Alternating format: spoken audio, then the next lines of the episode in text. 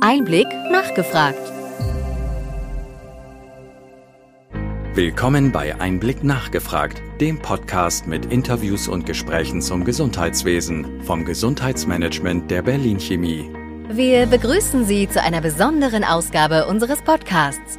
Fachjournalist und Einblickredakteur Christoph Nitz hat Professor Dr. Volker Busch, Referent des Kongress für Gesundheitsnetzwerker, interviewt. Der Kongress findet am 6. und 7. September in Berlin statt. Weitere Informationen finden Sie im Netz auf www.gesundheitsnetzwerker.de.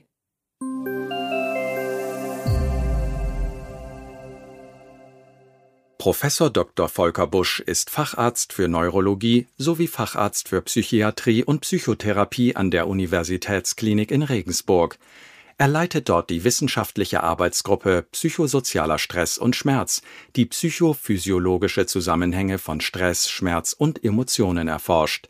Er gibt sein Wissen in Form von Vorträgen, Seminaren und Buchveröffentlichungen weiter.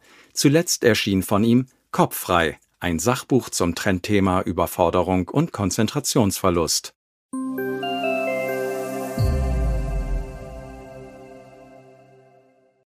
Sie werden beim 17. Kongress für Gesundheitsnetzwerke in Berlin am wunderschönen Schlossplatz Ihre Keynote geben zum Thema einfach machen, keine Angst vor Veränderungen. Warum ist das überhaupt ein Thema? Haben die Menschen so viel Angst vor Veränderungen? Zumindest sehen wir derzeit zwei Faktoren. Einerseits eine sehr schnelllebig gewordene Welt, die sich ständig verändert und von uns in immer kürzeren Zeitabschnitten eigentlich verlangt, dass wir uns anpassen. Und andererseits wissen wir, dass der Mensch zu einer gewissen Bequemlichkeit und Trägheit neigt, oft auch aus gutem Grunde. Dinge immer wieder gleich zu tun und Gewohnheiten zu bilden, hat ja ganz viel Vorteilhaftes und Positives und Sinnvolles. Aber es, diese eine gewisse Trägheit, Bequemlichkeit steht natürlich einer Veränderungsnotwendigkeit entgegen. Und in, diesen, in diesem Dualismus entsteht natürlich eine gewisse Spannung und die muss man auflösen, damit wir sozusagen uns an die Welt anpassen und sie auch mit Kraft und Mut gestalten. Sie sind ja selber seit vielen Jahren auf diesem Gebiet äh, der Neurologie, äh, der neurowissenschaftlichen äh, Forschung aktiv und somit auch ein Teil des Gesundheitswesens. Wo sehen ja. Sie da einen Ansatz? Wo würden Sie da raten? Wo sollte man ansetzen und äh, die Angst vor Veränderung hinter sich lassen? Es sind immer zwei Sachen, die ganz wichtig sind, damit wir uns verändern. Erstens müssen wir den Grund kennen, warum dieser Weg überhaupt wichtig ist. Das heißt, Aufklärung gehört natürlich am Anfang dazu. Aber der zweite Schritt ist fast noch wichtiger, wir müssen das neue Verhalten üben. Irgendwann sind alle Argumente nämlich ausgetauscht und man hat rationell viel darüber diskutiert und äh, Gründe dargelegt, warum das neue Verhalten, die neue Technik, die neue Maßnahme sinnvoll ist. Dann geht es an Üben. Wir brauchen erstmal Aufklärung und danach brauchen wir Beharrlichkeit und Geduld im Tun, im täglichen Umsetzen. Wir stehen hier in der Bundesrepublik Deutschland äh, an sehr vielen herausfordernden Wegmarken. Wie denken Sie, könnte Politik das befördern, diese Notwendigkeit von Veränderungen? Naja, die Politik, die Maßnahmen der Politik erschöpfen sich meist darin, dass sie ein Stück weit versuchen, die Bevölkerung zu motivieren für neues Verhalten, für neue Wege, indem sie vor schrecklichen Veränderungen mahnt, die eintreten, wenn wir uns nicht bewegen. Das heißt also, sie übt sehr viel Druck aus durch Angst und durch ähm, durch, durch ähm, äh, Drohungen oder zumindest Mahnungen, so will ich es vielleicht eher nennen, ähm, und versucht auf diese Weise eine gewisse Veränderungsmotivation zu erzeugen. Das ist prinzipiell auch nicht immer erfolglos. Menschen können sich auch bewegen und sich motivieren, etwas zu tun, wenn sie Angst vor einer alternativen Entwicklung haben. Das sehen wir auch, wenn wir unsere Kinder erziehen, dass wir ganz häufig diese Maßnahmen auch nutzen. Ne? Wenn du nicht, dann. Aber der viel gangbarere Weg wäre eigentlich, indem man die Ziele auf die man hinsteuert, attraktiver macht, dass man also Menschen aufzeigt, warum es sich auch für sie lohnen kann, sich zu verändern. Menschen mit Visionen brauchen keinen Psychiater, sondern sie brauchen eigentlich eine Stimme in unserem Land.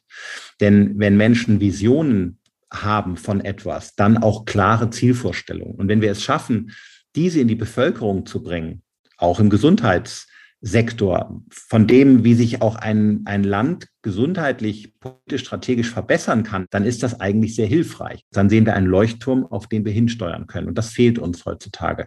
Sie haben letztes Jahr das Buch Kopf frei wie sie Klarheit, Konzentration und Kreativität gewinnen, veröffentlicht. Das ist inzwischen auch ein Spiegelbestseller. Mhm. Finde ich dort, äh, bevor ich sie beim Kongress hören kann, finde ich da schon so Trainingseinheiten, Trainingstipps, ja. äh, wo ja. ich mit also zwar, zwar geht es nicht ausschließlich um das Thema, ähm, mit dem wir uns äh, dann im September in Berlin beschäftigen werden, aber es gibt Überschneidungen und das Buch ist ganz alltagsnah aufbereitet. Es zeigt viele Praxisbeispiele, viele auch persönliche Anekdoten.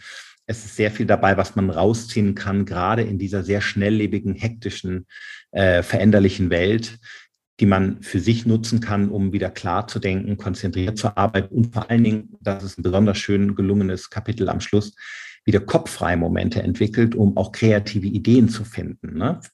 Man hat inzwischen sich angewöhnt, dass äh, man äh, die Nägel pflegen lässt, dass man die Haare unterschiedlich äh, mit Treatments äh, äh, pflegen lässt. Finden Sie, dass das Gehirn noch nicht genügend bedacht wird von uns? Ja, da beziehen Sie sich wahrscheinlich auf mein Vorwort. Genau, schön. Ich freue mich, dass Sie es gelesen haben. Genau so ist es. Ich glaube, dass wir den Kopf zwar sehr pflegen, äh, aber überwiegend das, was außen drauf ist und weniger das, was drin ist. Und im Rahmen der zunehmenden Digitalisierung werden wir immer mehr, übrigens auch im Gesundheitssektor, Kopfarbeit leisten müssen.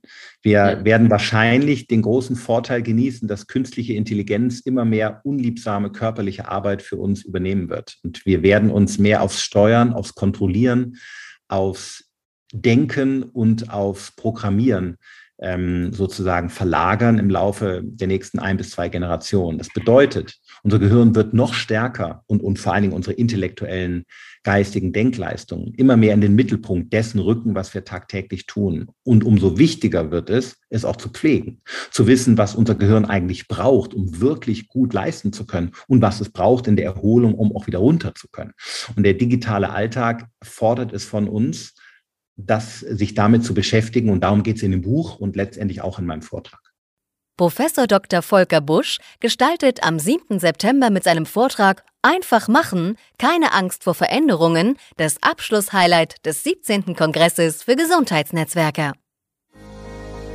Wir hoffen, dass Ihnen diese Ausgabe von Einblick nachgefragt gefallen hat. Bitte schicken Sie uns gerne Anregungen und Fragen an gesundheitsmanagement@berlin-chemie.de. Sie finden unsere Kontaktdaten auch in den Show Notes. Wir wünschen Ihnen für die kommende Woche alles Gute und freuen uns, wenn Sie am nächsten Freitag bei einer Folge Einblick nachgefragt vom Gesundheitsmanagement der Berlin Chemie dabei sind. In gewohnter Form hören wir uns am 2. September wieder.